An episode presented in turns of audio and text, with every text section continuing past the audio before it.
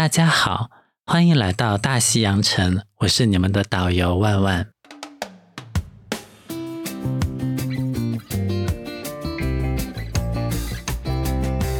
大西洋城呢，是位于我们祖国宝岛海南岛南端的一个国家级海岸度假旅游区的一座综合性旅游度假一站式目的地。我在说什么呀？唉，我最近呢，就是在家里学习新公司的产品知识。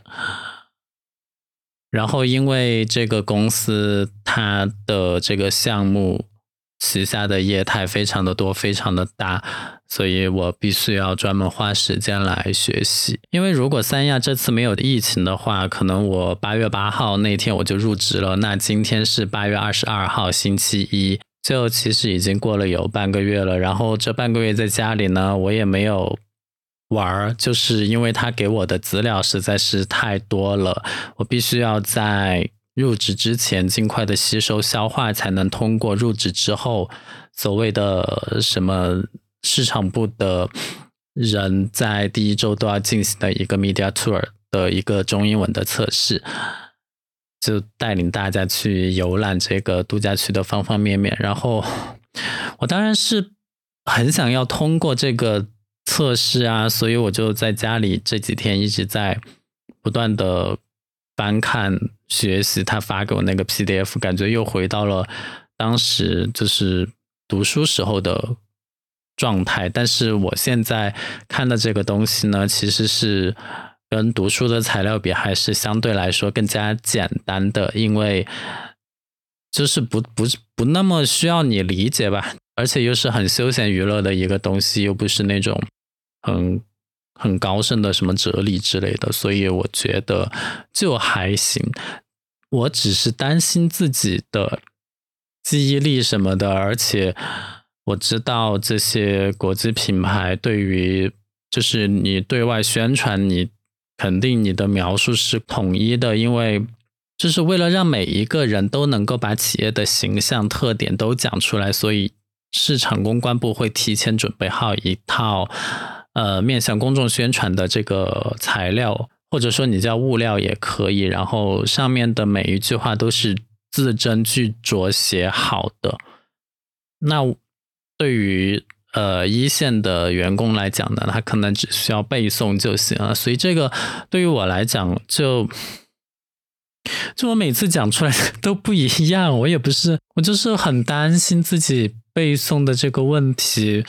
比如说，这个度假区有一个官方的一句话介绍，或者你你叫它 slogan 也好，它叫做“一站式娱乐休闲及综合旅游度假目的地”。啊，这个是有一点长的。然后英文呢叫 “an integrated entertainment resort destination”。啊，然后我刚刚在这个播客开头讲出来的。那个、那个、那个、那个 slogan，或者说，其实我觉得这个也也叫定位吧，就是跟这个就不像啊。我刚刚讲的是什么呀？然后我觉得我一点都不合格。然后他还要中英双语的，我就觉得啊，好难哦。如果我在这里假装介绍一下，但是我先不脱稿，我就是看着我这几天学习的这个，我来介绍一下。可以吗？你们 maybe 还可以听到我翻书的声音。哎，其实也不是书，就是翻我的笔记本。哎，有的时候呢，就给别人说啊，我好用功啊！你看我做笔记，或者说我背诵，都写了这么多页，但是你背不下来又有什么用？而且我学了一个星期，我都没有把那八个业态学完。这是酒店。水世界、水族馆、会展、餐饮、娱乐、购物、演艺这几个，我就那个购物就是零售的那一块，还有娱乐的那一块，我就就太多了。还有还有会展的那一块就太多了。嗯，算了，我先抓大放小吧，我先把我知道的说一遍。那我就会说。欢迎来到三亚大西洋城，我是你们今天的导游万万。那三亚大西洋城呢，是位于三亚市海棠湾海棠北路三亚市海棠区海棠湾镇海棠北路上面的一座独一无二的一站式娱乐休闲及综合旅游度假目的地。那 By the way，什么叫综合旅游？你都已经说自己是一站式的娱乐休闲，然后度假目的，什么叫综合旅游啊？你提了综合旅游，你还要专门写娱乐休闲吗？而且哪个旅游又不是娱乐休闲呢？那相当于是娱乐休闲综合旅游四个字是并列的吗？最后那个还是综合旅游度假。哎呀，我一直在想，一站式娱乐休闲及综合旅游度假。目的地，我觉得度假目的地应该是一起的吧。当然，我知道这个修饰目的地的肯定是前面的娱乐休闲及综合旅游度假，但是我们有把综合旅游度假这个当成一个词吗？还是说目的地前如果是度假目的地，我就觉得很合理。综合旅游度假目的地，或者说。哎，算了，反正我觉得这个综合在那儿就有点怪怪的。你要么就把综合放到最前面，一站式综合娱乐休闲及旅游度假目的地。哎，反正我就觉得这个也奇奇怪怪的。但是因为我也没有参与开业，二零一八年就开业了，到现在也快四五年了。所以呢，就他怎么写怎么来的吧。只是说，我就这种理解上的 困难，就更导致了我记忆上的一些问题。我也不是在给自己找借口，就是我当时我觉得英文是合理的，这个中文真的，你你说我掉书袋，嗯，你会有一。点点吧，就是会从自己的学习习惯上来看，我反正我就觉得这个有一点怪，但是 anyway 我也不挑战他，我就是提出了一些疑惑，但是对外呢，我肯定还是要说，咱们这是一站式旅游休闲及综合旅游度假目的地。我刚刚说的是娱乐还是旅游啊？咱们这是一站式娱乐休闲及综合旅游度假目的地，综合旅游度假。OK，那我们这儿呢，占地面积是超五十四万平方米的，然后总共有八大业态，那分别就是酒店、水世界、水族馆、国际会展、餐饮、娱乐、购物和演艺。那用英文来讲呢，就分别是 hotel、水世界、water park、水族馆、aqua。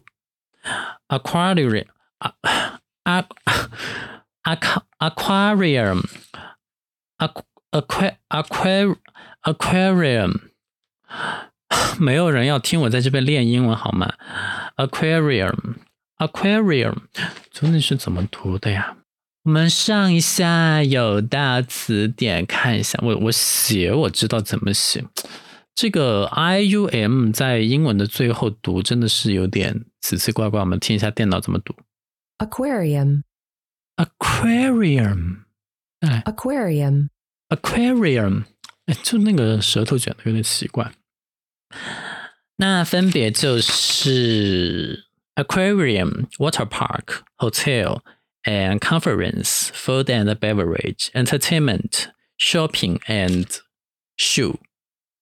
演绎就是 shoe 吧，感觉 shoe 的气势一下子就弱了。嗯，那我们的客房总数也是在整个三亚都首屈一指的，总共有一千三百一十四间，其中有一百五十四间的套房。然后我们的套房总共是有八种套房房型，其中五间还是绝无仅有的，也不叫绝无仅有，毕竟隔壁酒店就有。其中五间还是非常令人赞叹的水底套房，您可以直接在套房里面观赏到大使礁湖、大使环礁湖的八万六千尾的鱼。啊，我的妈呀！我在干嘛呀？然后每一位入住客房的客人呢，都可以免费进出我们的水世界和水族馆。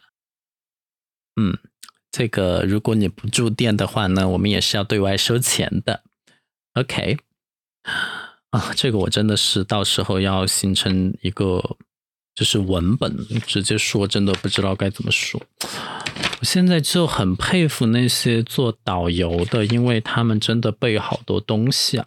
我其实，在学习这个的时候，我就想说，我以前在零售店里，我也不是在零售店里上班，我是在那个区域办公室。但是零售店的一切动向，我还是很了解的，就是新上了什么产品，或者说门店有什么升级。有的时候我也会带媒体去参观，但是因为门店很小嘛。撑死大的也就一两百平，然后逛两下就逛完了。这个多大的？这个有五十四万平方米。Hello，你在干嘛？这不要这么夸张好吗？而且我作为一个新人，我也不知道我要了解这个了解到什么程度是比较好的。是我要每一个都了解的很具体呢，还是我只知道一个大概就行？那我们就继续吧。那我们的客房呢，就非常的引以为傲。除了呃，大家耳熟能详，有没有耳熟能详？谁耳熟能详啊？除了海景房之外呢，我们想隆重的给大家介绍一下我们的套房。这样说好像也不对，因为非套房其实也很值得介绍，而且非套房占了一千一百六十间，所以我应该怎么怎么说？我就说，那我们的客房呢，主要就分为两大类，一类是套房，另外一类是非套房。对于非套房的房型呢，我们主要是提供了三种房型，分别是海景房、至尊海景房和皇家俱乐部海景房。那这个对应的英文呢，就是 Ocean View。Deluxe Ocean View and Imperial Club Ocean View。Deluxe Deluxe 是什么？哦，这个电脑又怎么翻译？我记得就是 Deluxe，就是立式的那个香皂的那个牌子。Deluxe Deluxe 重音在后。Deluxe Deluxe Ocean View。OK，那。这三种房型呢，都分别提供大床房和双床房供君选择。那具体的客房数量我就不说了，因为这个就是我也不能叫管够，但是就是很多。嗯，不过呢，要订房还是要趁早，不要及时来订，因为很可能被订完。但是套房呢就要好一些。对于我们的套房房型呢，我们总共是提供了八个套房房型。有一点点小夸张，因为非套房只有三个房型，但是套房居然有八个房型，那分别就是我这样说会不会很像广告啊？真的没有在打广告，你看我都是在用大西洋城这种很那个的，就是很 virtual，为什么要开始讲英文？就是很虚拟的一个名字了，没有在打广告，我只是在练习，我只是在。跟大家讲说，我这个星期都怎么过的。然后呢，套房房型就分为至尊套房、海景大使套房。你听一下这个命名啊，我是从低到高来念的：至尊套房、海景大使套房、豪华套房、总统套房、精绝套房。这一般的酒店，你知道。到总统套房应该就是啊，high level 就是第一等级的套房。然后它这我刚刚已经讲过是八个套房，总统套房出现在第四个。让我们来看一下还有什么套房比总统套房更高级的，那就是精绝套房、尼普顿水底套房、波塞冬水底套房和皇家套房。You know，皇家套房是最高级的。嗯，这里边我就觉得这个命名也有一点点。你看啊，至尊套房、豪华套房，是不是感觉豪华套房要弱一点？然后至尊套房其实是比豪华套房要更豪华，要更因为至尊嘛，还有什么比至尊更那个高的呢？因为都到至了，就是一种极限的意思。结果至尊套房是排最下面的。当然，这个最下面其实已经相对于其他的酒店已经是一个比较高的水准了。但是它是把至尊套房排在套房的最下面的一个等级的，叫 Deluxe Suite。然后海景大使套房中间加入了一个六个字的套房，叫 Ocean View Ambassador Suite。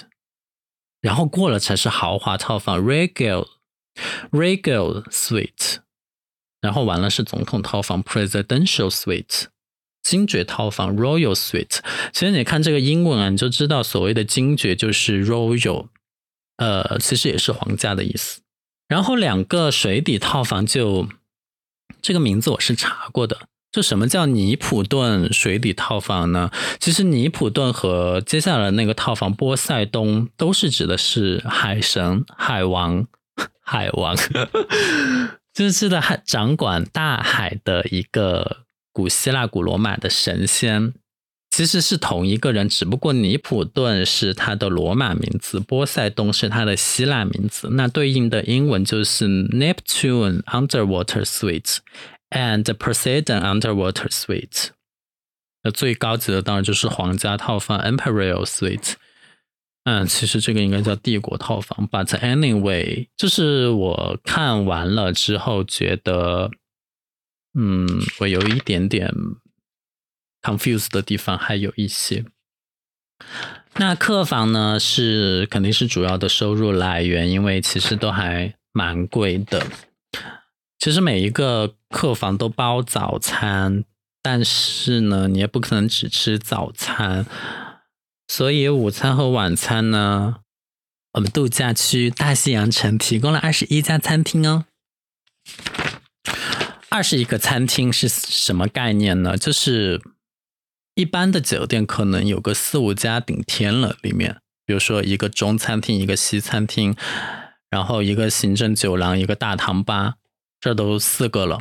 然后最多你中餐厅再开一个，比如说你一个川菜馆，一个粤菜馆，或者说你一个吃饭的，一个吃火锅的之类的，你顶死可能五六家，六家差不多了。这里有二十一家。嗯，二十一家分别是什么呢？首先就是两个全日制餐厅。什么叫全日制呢？就是全天开放的早餐、午餐、晚餐。First of all, we have two all-day dining room, dining room, all-day dining, which are Saffron and Kaleidoscope。其实这个名字和嗯中东的那一家是一样的，但是它的定位。稍显奇怪，因为在中东的那一个 Saffron 其实是指的是一个亚洲菜，但是在这儿呢，Saffron 却是一个很 international 的餐厅。而对于 Kaleidoscope 这个直接翻译过来就是万花筒的意思。那对于 Kaleidoscope 这个你万花筒嘛，那在中东那一家就是很 international 的一个一。个一个一个餐厅，但是在三亚这儿呢，却变成了 Chinese restaurant，就是各地的小吃啊，在这边，所以这也是我另外一个 confuse 的点。然后其他的，嗯，当然还有一些同名餐厅，但其实虽然说是二十一家啊，除了这两个全日餐厅之外，就还有六一六个那个特色餐厅。Specialty，那分别是什么呢？一个叫 Oceano，这个是海底餐厅 for underwater，然后它的卖点是 seafood。然后还有一个是 Town，which is Cantonese and Hainanese cuisine。我必须要这样说话吗？然后还有一个日料餐厅叫 Natu，还有一个英式餐厅或者说欧陆餐厅叫做 Bread Street。哇哦，这个是 Golden Ramsy 的那个、那个、那个冠名的餐厅啊，和中东那一家是同名的。然后还有一个 Singapore and Southeast Asian food，which is crab and a Polynesia Polynesia food named Tiki。大家知道波利尼西亚吗？波利尼西亚是一个区域的名字，它不是一个国家。那它。大概就是在太平洋上以夏威夷岛呃新西兰岛还有复活节岛、复活岛还是复活节岛所围成的一个三角形的区域里面。所以这个 Tiki 餐厅呢，它就是会提供一些很 ocean 很就是日。我本来想说提供一些热带，但是我想说三亚本来就已经在热带，就是那些海洋上的岛屿上的一些更 Pacific 的一些点吧，然后有包括南美洲、古巴那些的风情也就在里面，然后还有其他的一些咖啡厅啊、酒吧呀，然后大排档啊、快餐啊。然后一些包括什么那种小食店，就是一个一个那种摊位的那种，甚至冰淇淋店，这些零零总总加起来有二十一个。就但其实里面的那些什么摊位啊、小吃那些有那些本身就有二十多个，但那个是算成一个，因为我们讲的餐厅也是一个比较大的餐厅，它那四个 bar。还挺好的，除了大堂吧 Platos，and 呃，就是那个大使环礁湖的那个巨大的亚克力玻璃窗外，还有一个 Nereus Beer Brewery。哎，是这个吗？哦，不是这个。哎，反正就有个啤酒 啤酒那个 bar。嗯，我反正我听下来。我自己学习下来，我最想去的是那个 crab，就是那个东南亚菜。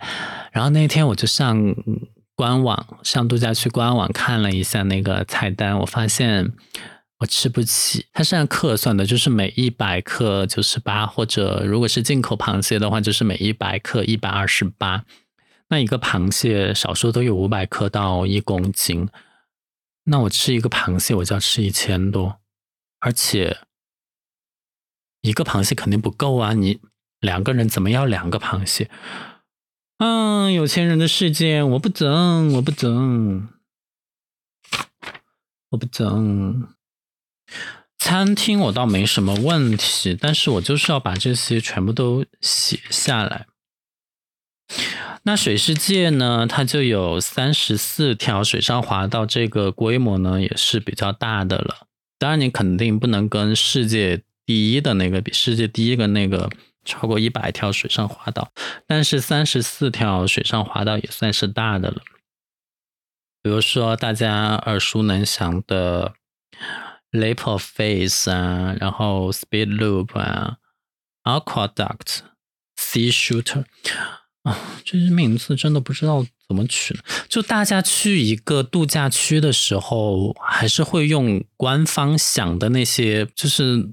嗯，比如说是，就是这些，嗯，专门用了一些比喻和修辞，或者一些特别形象的名字，而不是直接称呼他们。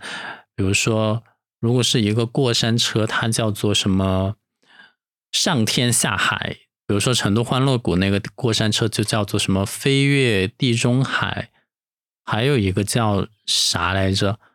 我每次都说那个红色的过山车，就不会讲什么飞越地中海。谁知道你那个什么叫飞越地中海？而且为什么要跟地中海扯上关系啊？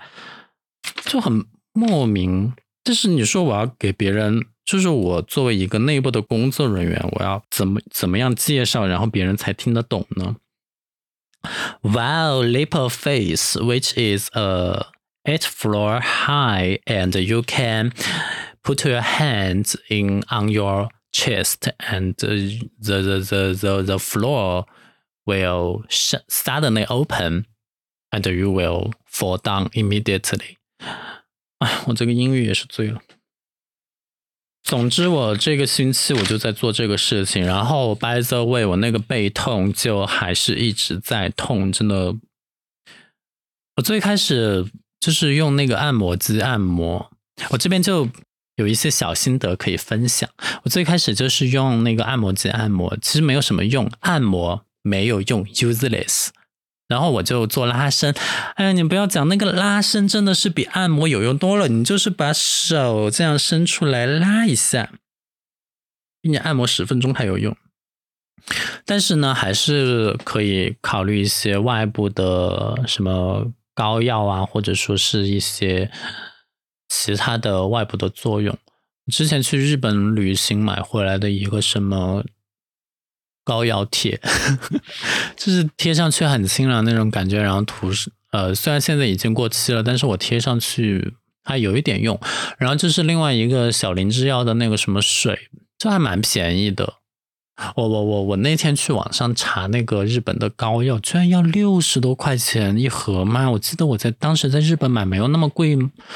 以我这么抠的性格，如果他卖六十块钱一盒，我肯定不会买。不知道这些就是运过来赚了多少差价。哎呀，好多哟，好多！你看我刚刚讲了二十多分钟，我那个业态我才讲三个，讲了酒店，讲了餐厅，讲了水上的滑道。唉，然后呢，最近就是成都的天气热爆了。真的好热，我觉得你们应该在微博热搜啊，或者小红书啊，或者就是一些新闻的客户端里面应该看到了，嗯，川渝地区的一个现在的一个情况，包括重庆，我昨天晚上知道还有几处发生了山火，就感觉嗯，天灾，就是因为四川。热就是因为我们本来是水力发电嘛，然后就是没有水了。当然没有水的原因我也不知道是什么原因，就是可能今年更热吧，然后就更干旱。但是理论上来说，更热不是应该有更多的冰川融化吗？水应该多才对啊。我也不知道吧，但是这个我也不能就是。凭自己的理解去推论，因为这个就很可笑。但是事实情况下，就是今年就是没有什么水，然后商场、写字楼就是几位用电，就没怎么开空调。然后，当然我我我自己我是在家里的，因为我现在还没有上班嘛，所以我就在家里，也没有去感受到什么昏昏暗暗的地铁站啊，然后热到死的办公室啊，甚至在办公室里面还放了冰来。假装自己是古代的那种，就是回到古代宫廷里面的那种生活，放冰，然后加电风扇来吹。我有时候我也在想，因为大家多多少少也知道，我们这个社会有的时候做事情是比较偏形式主义的。你看，他把空调的电就是要求大家不要用了嘛。但是其实大家降温的需求还是在啊，无非就是我现在不用空调降温，我制冰，我用电扇，或者说我居家办公回家吹空调，那我其实也是一样的用电，只不过我现在就不是什么商业或者工业用电，而是民生用电了。但是我总数真的会减很多吗？我想说。嗯，当然肯定还是会减，但是会减很多吗？这个是一个问题。但有的时候我其实还蛮想，就是就是因为这个宣传上是说的是六十年一遇，当然我们现在活了二三十岁，应该也经历了不少叉叉年一遇的景象了，所以应该遇到什么都不奇怪。那我今天想说，就因为他说的是六十年一遇，所以我还蛮想和大家就是参加到这个集体节约用电的氛围中来。所以我在家里，我的空调也开的比较少，或者即使开，我都是开很高的温度。因为我是一个怕冷的人，当然我是一个怕冷的人，不然我不会去三亚。所以呢，我。的空调温度会高到什么程度？比如说，我现在开的是二十八点五度，就不能再高了。再高二十九度我也开过，但是它就完全不吹冷风了。但是二十八点五度对于我来说还是偏冷的。然后我就必须要盖一个毯子在自己的身上，我都可以怎么办啊？我去了三亚，然后在办公室里吹空调，我也要盖毯子吗？然后有一天，就是我也算算过我的电费，因为现在实行阶梯电价制，然后成都是这样的，就是你前一百八十度就是五毛钱，还是五毛五一度电，然后到了一百八十度到二百八十度吗？就是要涨一毛。那我现在已经到了这个超过一百八十度的阶段，所以我现在用电是比之前贵的贵一毛。那我不想交这个很贵的电费，所以我现在。基本上白天用电高峰，我就不怎么开空调。那不怎么开空调，有一天我就在外面，我真的觉得好热呀，我都热到不行了。那个风扇对着我吹，我还是热。那我后来我没有办法，我还是开了空调，就把我的猫咪加上我妈放到我这边的猫咪，总共三只猫咪，我一起的放到我的卧室里面，就我们大家一起 share 一个小空调，这样。可以也微微的省一点电，就现在已经变成这个样子了。然后温度你根本不用担心，我开到二十六度以下，我觉得二十六度也有点太低了，大家应该开到二十七度以上。对，整个社会应该鼓励大家开到二十七度以上，二十六度这个标准还是颇低。我就是信了它，开到二十六度，我就觉得二十六度好像是一个。For everyone，大家都很 comfortable 的一个 temperature。我在干嘛呀？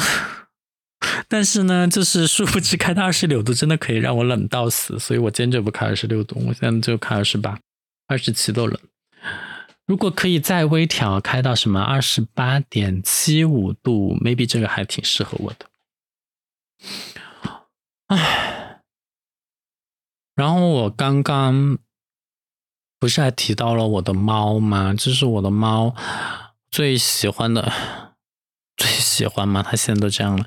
这是我的亲生猫，我买的第一只猫，一只英国短毛蓝猫，叫米达的这只很可爱的小猫咪，今年已经五岁还是六岁了？我真的很不称职，应该五岁多吧，快六岁了。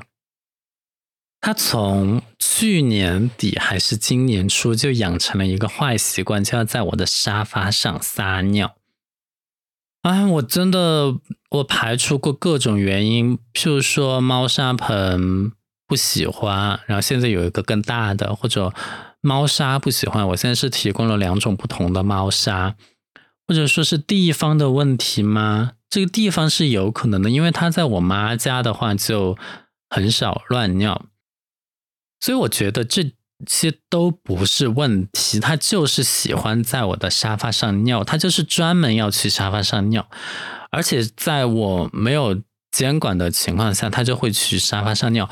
我那个沙发，这是第一次他在上面尿，然后还拉屎之后，我只是简单的清理了一下，然后后来几次那个味道真的是深入沙发。就是我，我是一个布艺的沙发，就深入那个布啊、棉啊里面，那个味道我现在已经非常熟悉了。我只要一闻，我就知道，嗯，它又撒尿了。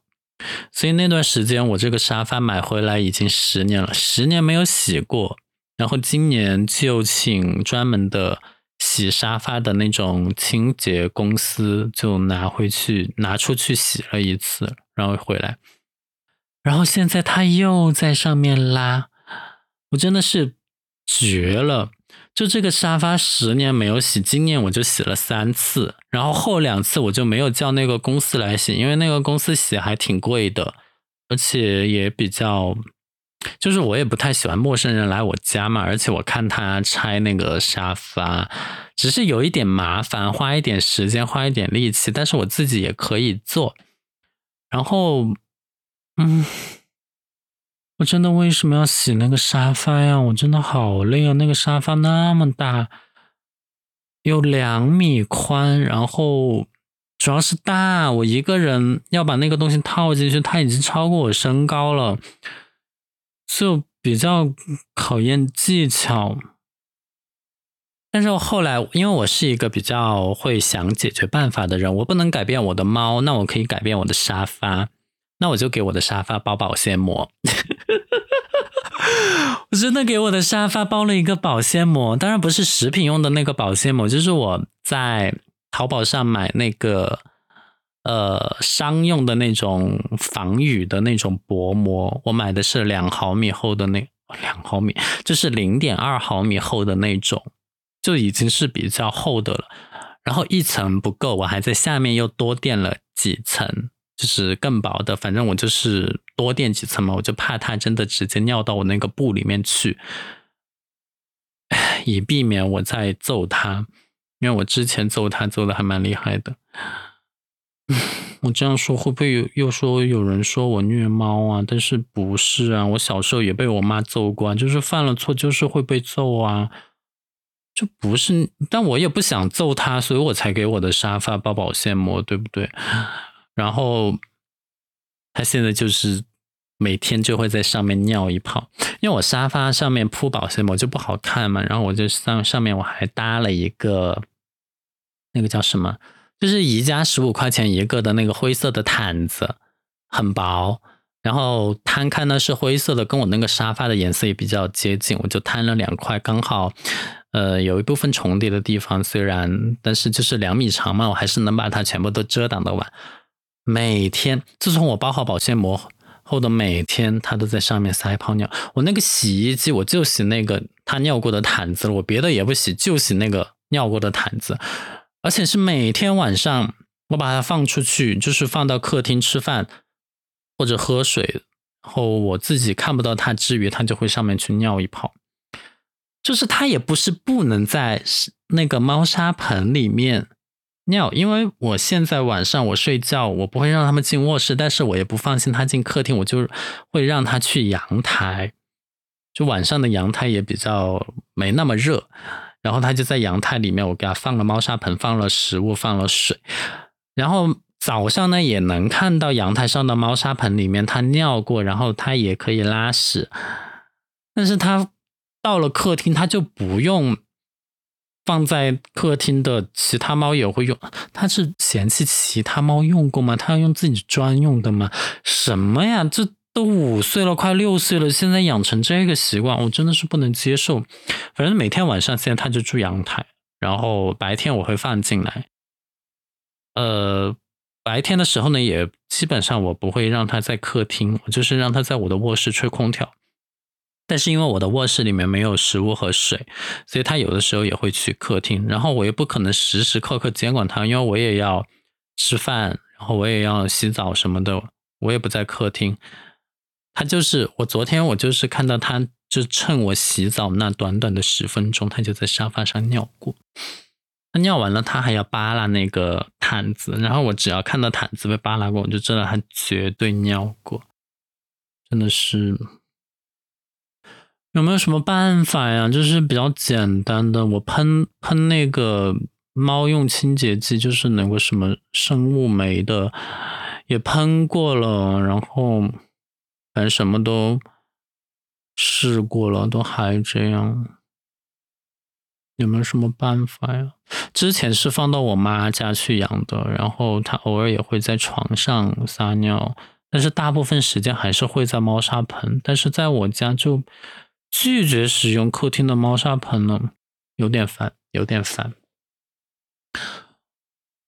唉，好烦啊！我我我我我说的这个好烦，不是针对于接下来的话啊，是针对于，因为我马上就要说，因为现在三亚已经连续四天，就是每天的新增一天比一天少，就疫情向好嘛，然后我就想到，我快要上班了。我昨天在看那个的，就是度假区的那个导览图，就是先提前了解整个园区的概况嘛。嗯，我就看那个的时候，我就好不想上班啊！这人为什么要上班啊？我真的羡慕那些。有钱人就是有钱，谁会上班啊？除非真的是为了体验生活、实现价值的。真的有钱，谁会上班？但是我就是还是要去上班，我要想办法在三亚留下来，我要在那边站稳脚跟，不要让人看不起。就是还是要过上自己想要的生活，所以就必须要去接受这个。就是必须要去接受现在的这些不想做的事情。我不知道听我播客的人，你现在的年龄是多少？但是如果你是大学生或者应届毕业生，或者才毕业一两年的，我觉得大家在搞找工作的时候，还是不要那么的将就。就之前面试的时候，一般的 HR 基本上都会问一个问题，就是说你的职业规划是什么？像我们，唉。哪有什么职业规划？就是看到什么公司好就去呗。除除了那种真的是有钱人家的孩子，从从小就立志我要当一个艺术家，我要当一个演员，我要当一个歌手。我觉得你的职业规划就是很清晰、很明、很明了。但是对于我们大部分人来讲，哪有什么职业规划？就是看什么公司好，什么什么工资高，然后什么行业。是又是不那么陌生的就去了呗。你像我第一个公司，我根本就没有想过我要进商业地产咨询公司，还不是去了。但是我想说，无论你的志向是在哪个方向，你一定要去这个行业里面最好的公司，哪怕你是做比较基础的岗位，然后工资相对于其他人。更低，我觉得你的职场世界观都应该去行业一流的公司去锻炼。我说的这个行业一流，真的是至少是前三吧。就是因为我真的是非常的受益于我过去两段比较长的职业经历，就是真的行业一流的，在行业一流的公司和行业其他公司做的事情就是不一样。作为一个行业领头羊的公司，它的一举一动就是行业的标准。它不需要去 follow 谁，它也不需要去参考谁，因为它没有地方可以去参考，它只能自己来摸索，或者说自己来建立一套行业的准则。这就意味着他说的每一句话就是行业的标准，不然他做不到行业第一的位置。你比如像我之前的那个公司吧，做美妆零售的，做到了亚洲第一位。虽然定位不怎么高，但是就是规模做的挺大的，然后逐渐的就做到了这个细分领域的行业第一。你还真的不要说，如果现在谁哪一个新的零售商要来挑战他的地位，我马上就会说。现在虽然是你风光一时盖过了我，但是我们就要比一比，看谁过得更久。那这种自信呢，其实也不是一蹴而就的，也不是盲目自信。你想啊，建立到现在一百八十年的历史了，经历过多少战争，然后政权的更替，然后就是公司业务的扩张。之前不是说那个什么，我也不说品牌了，就是。很火嘛？你知道现在出了很多新的零售店，很火的。一八一七年的时候，那在一九年或者二零年遇到新冠疫情，还不是就也没什么声音了。但是你想，如果能挺过第一次、第二次鸦片战争，然后能挺过抗日战争，到现在的一个公司，挺不过新冠疫情吗？别开玩笑了。就是这个区别，真的就是这个区别，所以真的要去行业一流的公司，创立一百年历史以上的那种百年老店，绝对真的给你的收获绝对比现在的创业公司或者互联网公司要好。我不是说互联网公司不好啊，其实互联网公司也很好，但是你也要看是什么互联网，因为毕竟互联网从发生到现在也就是短短几十年的时间，不可能有百年老店的互互联网公司。但是呢，你就要去头部的那几家呀，啊，中国可能有点难，但是你至少应该知道什么谷歌、微软、苹果、亚马逊这几个吧。哪怕你是做一个什么采购啊，或者说再 再再低端一点，程度很多的做客服啊，我觉得这个一点都不丢人，因为你要学习的是它一个体系，而且对于这种公司来说，内部转岗是非常。就是有很多机会的，我也不能说它容易，因为这个也是要看你自己的一个锻炼。但是就是有很多的机会，我现在真的是有点悔不当初，为什么我就离开了呢？好好笑啊。怪不得我当时的领导没有离开，因为他就是在几个公司工作过，然后他来到了这个公司，所以他觉得这个公司好，他就留了下来。像我呢，第一个公司就在这儿，我就觉得啊，凭我的实力，我应该接下来的公司每一个都比这个好嘛，并没有，我跟你讲，并没有。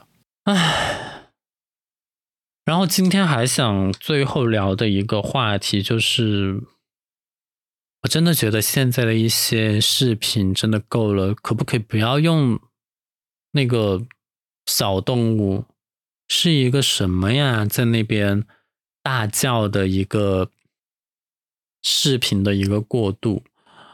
就我真的看到那个，我觉得好烦。还有其他的几个，这个应该怎么叫罐头音效吗？还是叫罐头过场？还是叫什么？啊，真的不要用了！我我现在看短视频，因为我真的我知道这个东西很容易让人沉迷，但我就有的时候我就是很想放松，然后我就会躺在床上，就是百无聊赖的翻一下小红书，然后就点一个视频，你滑嘛，它其实也跟抖音一样，就一个一个放下去。但是真的好多人用那个转场的视频啊，还有那个 B 的那个音。还有一些 BGM 唱来唱去就是那几首歌，什么泰国的那个啊，还有啊，我本来还挺喜欢泰国的，但是我真的好讨厌这首泰语泰文歌啊，所以我现在看短视频，我都是把声音调小了或者直接关掉看，我不用它只要有字幕，我就觉得我不用放声音出来，这一样的观看效果，除非它真的特别吸引我，我把音量稍微开一点看，不然。真的不听声音会好很多，就不要乱用音效，不要去赶那个潮流。大家要创建自己的潮，要去引领潮流，好吗？你看我刚刚在讲要去引领行业标准的公司，那大家在自己做一些休闲娱乐活动的时候，也可以这样适当的要求一下自己，好吗？在拍视频的时候，不要再用那几个音效，真的听着好烦。你自己不会觉得烦吗？还觉得自己特别 fashion 是吧？当然，这个也不是怪怪谁，因为毕竟有这个存在，就说明肯定有人喜欢。那我不喜欢呢，我也不会强行的要求别人不要这样用，我只能是小小的在我这边发一下牢骚，或者说倡议一下。如果没有人听就算了，我自己也可以不用看。我觉得现在真的是这样的，就是我们嗯。大家彼此之间现在上网，因为已经进入到互联网的下半场，人人都有手机，人人都可以上网的一个时代。大家在网上发言的时候，真的可不可以秉承一个，我们就仅仅是来互相交流观点的？你像前段时间不是有那个谈谈交通是否侵权的问题吗？就有的人就觉得是侵权，有的人就觉得他是主演就没侵权，然后双方一直在吵，我就觉得有什么好吵的？就互相交流观点不就行了吗？因为我自己我也有我的观点，因为我觉得他，嗯，就我觉得那个节目的著作权是属于电视台的，嗯，他虽然作为一个主角或者说作为一个主持人在里面，但是。如果他不是制作人的话，那有就有可能这个节目的版权就是不属于他。我就是这样一个观点。哦，真的，这个观点在知乎上面我发出去之后，无数的人要跟我来说。那我就想说，我们我我我就我就一般我就是说到最后，我我我会阐释一下我这个观点是从哪个法条里面来的，然后我自己是怎么认为的。我基本上觉得。就是我说话有一个逻辑思辨的逻辑，就是你一定要把你的来源找到。你发表一个观点，这个观点你的支撑是什么？你的依据是什么？这个是很有力、很可靠的，而不是我想当然的认为，我觉得是这个样子。你觉得没有问题，但是你要找到你的论据。那很多人真的就是他觉得，包括现在。我经常在小红书上看到一些人，就是发一些职场的东西，比较多的就是我这个要不要跟公司仲裁？我被迫离职了，我应该怎么样？我我的留言，我一般就是会讲说，嗯，就是对你有利，或者是对你没有利。为什么呢？是因为劳动合同法中第多少多少条，然后这个条文规定了是什么情况，然后你这个是符合这个情况的。我虽然不是律师，但是我觉得这个是一个科学思维的方法。但是有的人他真的就是不看原文，然后就直接过来跟你说，比如说，呃，劳动合同法里规定的很清楚，用人单位协商一致和劳动者协商一致之后是可以解除劳动合同的。但是劳动合同法也规定了，根据这一条协商一致解除劳动合同的用人单位就要支付补偿金。那很多人就说，就是有一些人会跟我说。既然都协商一致了，为什么还要给补偿金？那你去给全国人大说啊，人家制定法条的时候就是这样制定的，我就是引用别人，而且我觉得这个是法律，人人都要遵守的。你跟我在这边说你的感受，哎，有什么用啊？所以到后来我就觉得，我不想再留这些言论，因为我觉得我也改变不了其他人。而且我目前也没有发现什么别人很启发性的观点可以改变我的，就干脆就就真的是直接交流了，谁也不要说服谁，我们就是来到了一个多元的观点碰撞的世界。世界上有这么多人，不可能每个人的观点都一样，肯定对于一个一件事情的看法，大家的观点是丰富多彩的。就是我知道你是这样想的，好，你也知道我是这样想的，好，我们就友善的结束这个。对话，就不要想其他，你不要试图说服我，我也不会试图说服你，不然到到最后就会演变成为争吵或者抬杠或者怎么样，没必要。我我你上网的目的不是说你要去当别人的老师或者家长，就是去了解一下我们这个可爱的、丰富的、多元的世界，看看哇哦，有这么多跟我不一样的人呢。那是不是就更应该珍惜跟自己观点一样的人呢？我觉得应该是这样的，嗯，顿时这个世界又更加可爱了呢。所以就我现在上网就上到这个情况，我就 就不会怎么留言了，就心里骂一个，这个这个也这个都不知道，真您您真是蠢了 啊！也也不是这样，就是反正。嗯，有有些话埋在心里就好，真的不用说出来。对，啊，我真的是醉了，我一个人都可以讲这么久。先这样吧，下个星期我估计还是在家里，我就下个星期再跟大家聊。记得关注我，然后给我评论。记得，记得，记得给我一些。我在想，因为小宇宙一直提供了一个投票的功能，我又没有用过。我想这一期要不要用一下？大家投票个啥呢？我不知道。我我如果如果你看到投票的话，就是我想出来了一个投票，但是如果没有的话，就没有了。如果有任何想法的话，欢迎给我留言，然后记得关注我的播客。万万能不能？如果你想听更加深度的对话访谈的话，可以关注我另外一个播客万物有事，点我的名字进去就能看到。我们下个星期再见吧，拜拜。